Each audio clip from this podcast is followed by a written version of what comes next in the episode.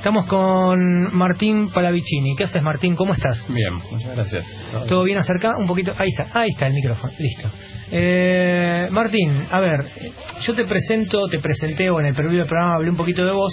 Eh, hace uno, sos atleta de corazón, perteneces a la Sociedad Alemana Villa Ballester. Sí, definitivamente. corriste 3.000 metros steeplechase, en, en, corriste 1.500, 3.000 y, y distancia. Es más, influiste muchísimo porque eh, en, en, mi familia en sí, porque mi esposa le fuiste el primero que le dijo, vos tenés que correr 3.000 metros con obstáculos, que fue la distancia que le trajo más satisfacciones a ella, o sea que sos el culpable de, entre comillas, de todo lo que fue sucediendo. Martín, un placer tenerte en Factor Running.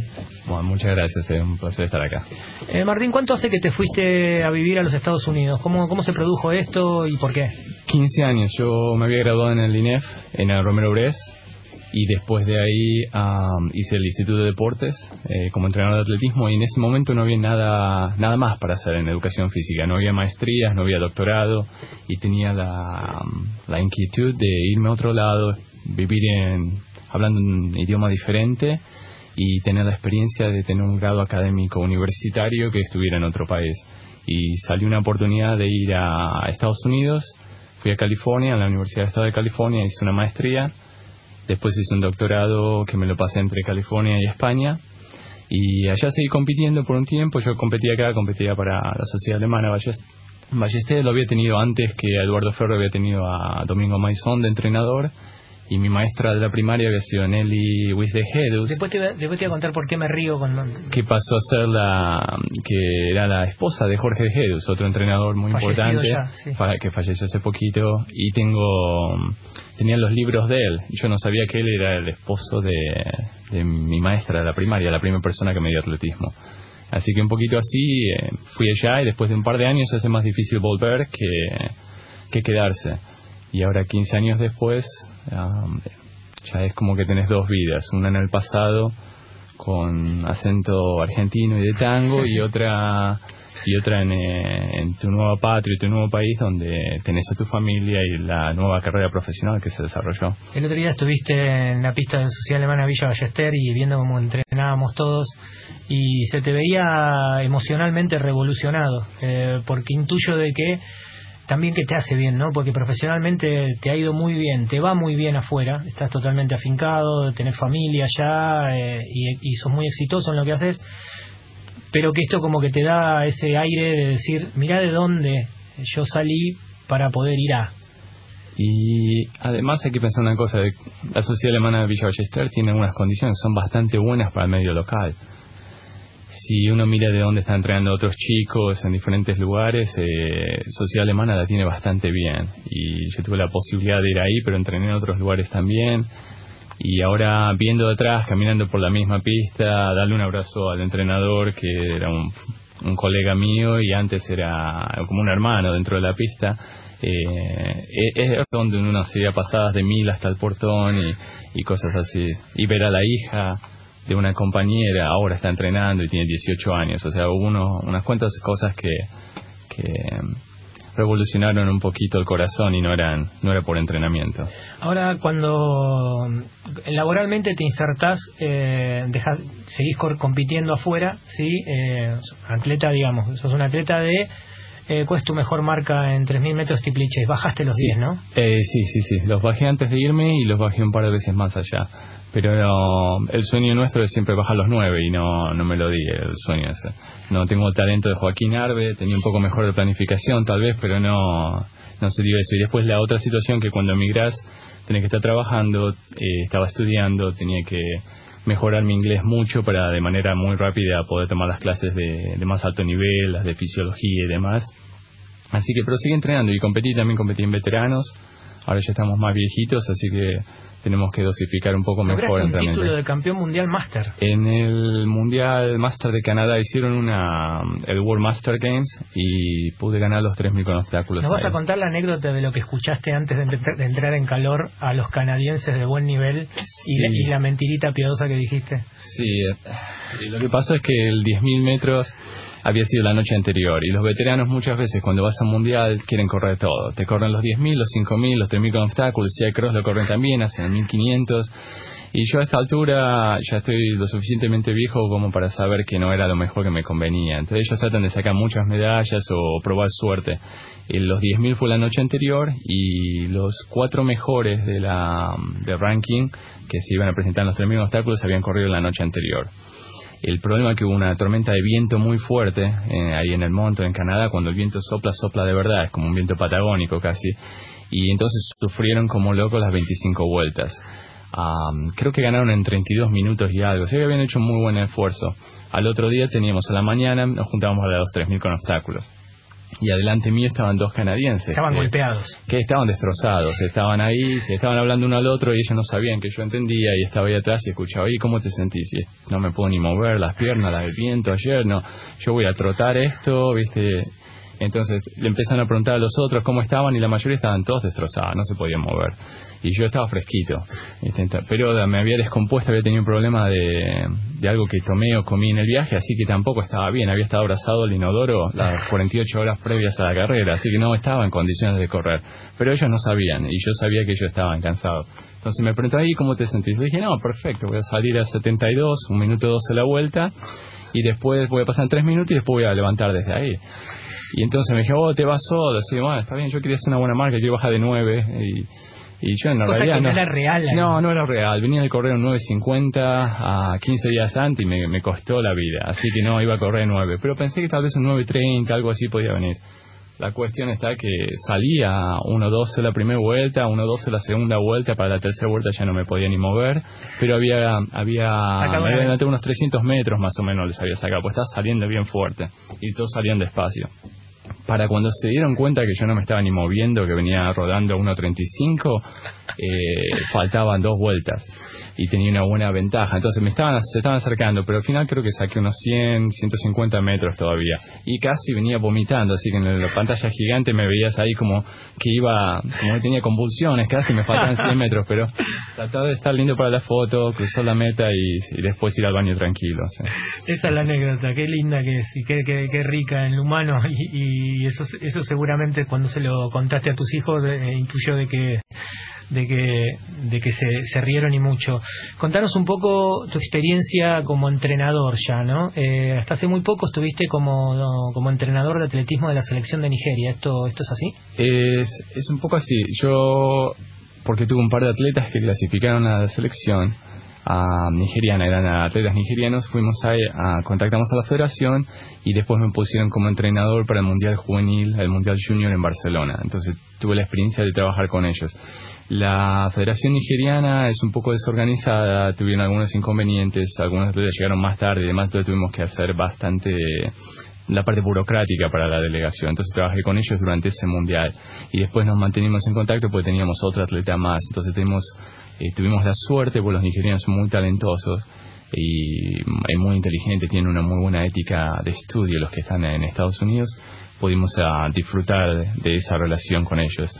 Ahora, eh, yo tengo dos preguntas en la cartuchera. Una de ellas eh, creo que se cae de madura. Eh, y digo, cuando vos la respondas, tiene un peso distinto, porque fuiste atleta de la Federación Metropolitana, competiste aquí en Argentina, luego te fuiste afuera, fuiste, fuiste competidor afuera, del nivel que sea, pero fuiste un competidor y luego viste la, la, la historia desde el andarivel 6 a entrenados que estaban compitiendo, con lo cual tu respuesta tiene un peso objetivo muy grande.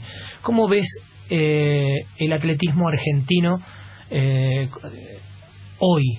¿Cómo lo ves? En, obviamente en comparación no, pero aunque de alguna forma este, se puede llegar a trazar eh, un paralelismo porque la pasión es la misma y demás, pero ¿cómo ves vos el atletismo argentino? Porque a veces consideran de que algunos que somos muy críticos, eh, somos muy críticos por alguna razón en particular y no por la objetiva. Vos que estás eh, en, el tema, contanos esto.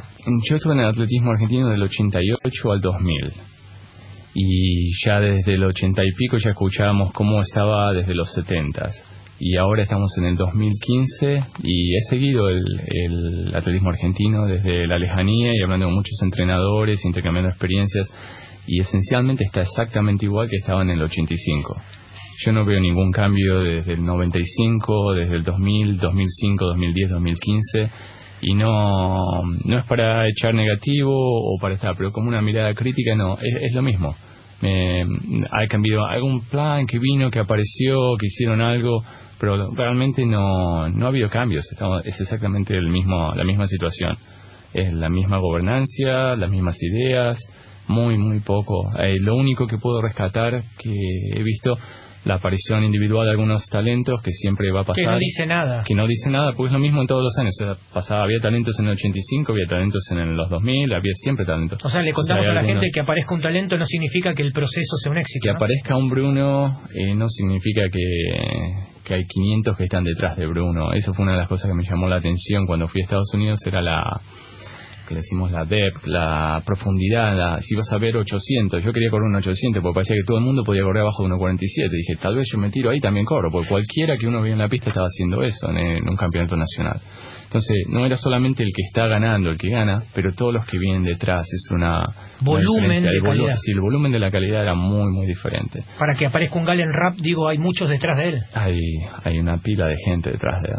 En estos momentos hay más o menos un millón de atletas de secundaria que están compitiendo en el deporte de atletismo hay un millón. Y el deporte de atletismo está en número, más o menos número 16 en popularidad, o sea que no es, pero en la secundaria es uno de los deportes que tiene, es el que más convocatoria tiene. Un millón de atletas compitiendo. Es una locura. De 14 a 18 años. Es una locura. Y, desde la crítica. En donde se pueden desarrollar como atletas y después se, se selecciona. Pero hay muchas cosas para criticar de allá también. Pero de, de aquí lo que veo positivo ahora, por lo menos hay más pistas de sintético que, que, en el 89, 90 había una sola en Santa Fe, 600 kilómetros de la capital. Creo que eso lo decís más del sentimiento argentino que de la eh, objetividad en sí. Eh, ¿Por qué? Porque digo, ves el, obviamente querés que esto vaya bien, ¿no? Porque porque sos argentino y porque sos un tipo que amas el atletismo pero eh, Santiago de Chile solamente tiene más pista que toda Argentina. Entonces, este, evidentemente el avance nuestro es demasiado lento. Es muy lento. Es eh, demasiado. Te cuento una anécdota. Cuando llego a Estados Unidos en el avión, estoy llegando a la bahía de San Francisco y está pegado a la ventanita. Y yo estaba pensando, tal vez no voy a seguir haciendo deporte, porque voy a tener que focalizarme en la, en la parte académica y demás. Y empecé a contar pistas de sintético, eh, no de carbonilla, solamente las de sintético. Y tenía como 27 solamente del lado del avión, del lado derecho del avión. Del otro lado de la bahía no sé cuántas había, pero de ese lado conté 27 hasta que aterrizó. Ahí me di cuenta que había una pequeña diferencia. Había una pequeña diferencia. Pequeña entre comillas. ¿Cómo ves eh, los sistemas de entrenamiento de allá? Te puedo citar a Alberto Salazar, quien está también sospechado, ¿no? De, esto es público lo que estoy diciendo, de, de inducir al dopaje ¿sí? algunos de sus atletas. ¿Cómo, ¿Cómo se ve de allá esta historia? Porque Alberto Salazar es un tipo muy particular que tiene un sistema de entrenamiento bastante particular, por cierto, pero ¿cómo, cómo es el sistema de entrenamiento en general y cómo ves este tema con Alberto Salazar? Y dos cosas. Una, de entrenamiento en Estados Unidos hay, en un caso similar con Argentina o con cualquier otro lugar, es que no hay, hay muchos entrenadores muy buenos y un montón que son un desastre. Entonces es como un sistema darwiniano, porque tenés mucha cantidad de gente, alguno va a llegar. Entonces sobreviven. Hay sí mayor cantidad, porque ser un país más grande, donde pueden acomodarse y entrenar y, tener las facilidades para hacerlo y algunos entrenados muy buenos, entonces salen atletas. El asunto con, con Alberto Salazar, ahora yo siempre tengo cuidado hasta que no se termine todo el proceso de investigación después bajarle bajar el pulgar o no. En estos momentos, hace ya muchos años que hay muchas suspicacias del grupo de él con el uso de algunas medicinas que serían para tiroides y otras cuestiones así o de asma para utilizarlas en una manera que incrementaría el rendimiento deportivo, un poco de abuso de prescripción médicas y de esa manera dar una vuelta, circunvendar la, la, las reglas de antidoping. Y lo otro que ha estado pasando, lo que les llama microdosaje, que en lugar de, de, tomar drogas a un nivel mucho más alto que antiguamente te hubiera dado positivo en el doping, directamente mantienen, como decimos, el tanque lleno para no bajar de, de bueno, rendimiento. Con respecto a eso, ¿sabes por qué se desprendió la sospecha? Vos diste en, en, el punto clave. Cuando se vio atletas de Salazar competir en, en torneos indoor realizando grandes marcas y al finalizar la competencia la gente se va y se quedan haciendo, por ejemplo, 5 de 1600, 5 por, por milla, a ritmo de eh, su mejor marca en 1500, por ejemplo, o a ritmo de su mejor marca en 3000. Sí, tiene unos entrenamientos más duros que la competición que hicieron después.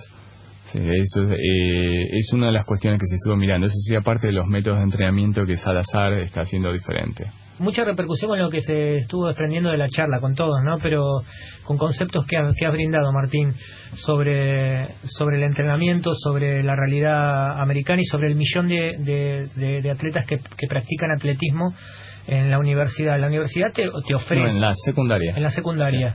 En, eh, se predispone ¿no? para esta práctica. Digo, está la estructura, te predispone hacia esto. Eh, todos los deportes van dentro del sistema educativo, entonces eso garantiza acceso a un montón más de estudiantes que de otra manera no tendrían acceso. En otros países vamos con el sistema de clubes, en Europa, en Argentina se usa así.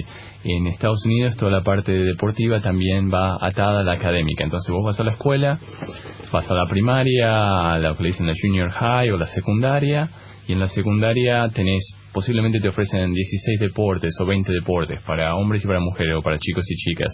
Y te ofrecen entrenadores, eh, muchas veces idóneos, otras más o menos, porque hay mucho voluntario. Y después este, la, la infraestructura. Y eso te da la oportunidad de poder participar y tener contacto con diferentes deportes. Entonces, el deporte está dentro del sistema educativo y de esa manera conseguís una participación mucho más larga, mucho más grande. Contale un poquito a la gente, algo que, que nosotros que estamos en el tema lo, lo, sabemos hace un tiempo, el proceso de becas para un atleta, un Federico Bruno eh, que esté estudiando en una universidad X o en la secundaria, que sea un tipo con muchas condiciones las de él. Eh, ¿Qué le sucedería a Bruno viviendo en los Estados Unidos? Su realidad, su edad hoy, 22 años. A, Bruno lo que hicieron varios. yo tuve varios, tuve varias llamadas para, eh, vos que sos de Argentina, lo conoces a este chico y qué sé yo. Y después el tema que, que esencialmente es profesional, creo, a la hora que tiene un pequeño salario o algo así. Entonces eso ya casi te saca del sistema. Vayamos a un Bruno, 19 años. Un chico nuevo que sería espectacular. diferentes universidades te van a contactar, diferentes entrenadores te van a contactar, te van a aparecer, te van a mandar cartas en estas cartas te van a pedir que, te comuniques con ellos, que, llenes unos formularios y después en determinadas universidades, dependiendo de tu nivel, vas a tener 200 universidades. A una universidad te pueden mandar a que sea bueno académicamente porque si no, no vas a poder a competir porque hay ciertas reglas. Tenés que tener un buen nivel de inglés, por supuesto, si sos extranjero tenés que pasar ciertos exámenes y después este que te quieras adaptar o que te parezca que es un entrenador al que querés ir o una universidad que ofrezca los programas que estás interesado. Entonces pasas a ser un estudiante y atleta, las dos cosas. Pregunta, eh, ¿cuánto percibe un, una, un atleta? ¿sí? ¿Cuánto, ¿Cuánto es lo que percibe aproximadamente 19 años, 18 años, este, para tener una idea de, cómo ellos este, pueden vivir económicamente siendo sustentados por una, en este caso, según una universidad. No perciben ni un, ni un dólar, ni un peso por el costado. Lo que ganan es una beca económica que les va a pagar la universidad. La universidad ya es paga. Uno no puede ir y sin pagar. Hay algunas excepciones por becas económicas. En el caso de estos atletas, si tienes una beca completa, todo lo que es tu educación por cuatro o cinco años va a estar pago. Entonces no tenés que pagar lo que sería, eh, y que es mucha plata. mucho, dinero, mucho dinero, estamos hablando más de 100 mil dólares. Lo otro que te dan es casa y comida. Y ahora tienen, eh, las universidades también tienen un comedor especial para los atletas, entonces estás teniendo una mejor nutrición. También el servicio médico, que está dentro del paquete, y tienes el servicio de athletic training, que son como no doctor, pero más como un, terapista físico, un kinesiólogo que están en la pista, están alrededor, entonces para lesiones menores y cosas así. Exacto, y lo que y te dan un, pequeño estipendio a veces para que puedas plata y de bolsillo, pero en realidad no haces dinero. Si haces dinero profesionalmente es después de que te gradúas de la universidad. Sí, Ezequiel. No, se me ocurría poner un poco la zanahoria adelante y preguntar que, si qué marcas, qué sea bueno, que si qué puede pensar un chico argentino, que yo veo que en el tenis lo hace mucho, que busca entrar en una universidad, jugando bien al tenis en Argentina, eh, para ir a correr en Estados Unidos. Sí, yo te digo porque los que los que los, los que han andado bien ya me han llamado y la mayoría ese Belén Caseta estuvo muy cerca de ir a de ir para allá a Kansas eh, Bruno fue uno que despertó mucho interés. Um, el chico de martillo, Joaquín, también uh, hay mucho interés por él. Y en fondo, por ejemplo, ¿de qué marcas estaría hablando? Que sí, ¿qué es para, marca? para poder que- tener, que- dependiendo del nivel, porque tenés mucho nivel, tenés tres divisiones, división N- NSA, división 1, 2 y 3, y después está lo que es la NAIA, que es otra federación de universidades, y dependiendo del nivel. Si una, una chica debajo de los 18 minutos en los 5000 va a despertar interés, debajo de los 17 va a despertar mucho más interés y más posibilidades, y debajo de los 16 vas a despertar un montón de interés.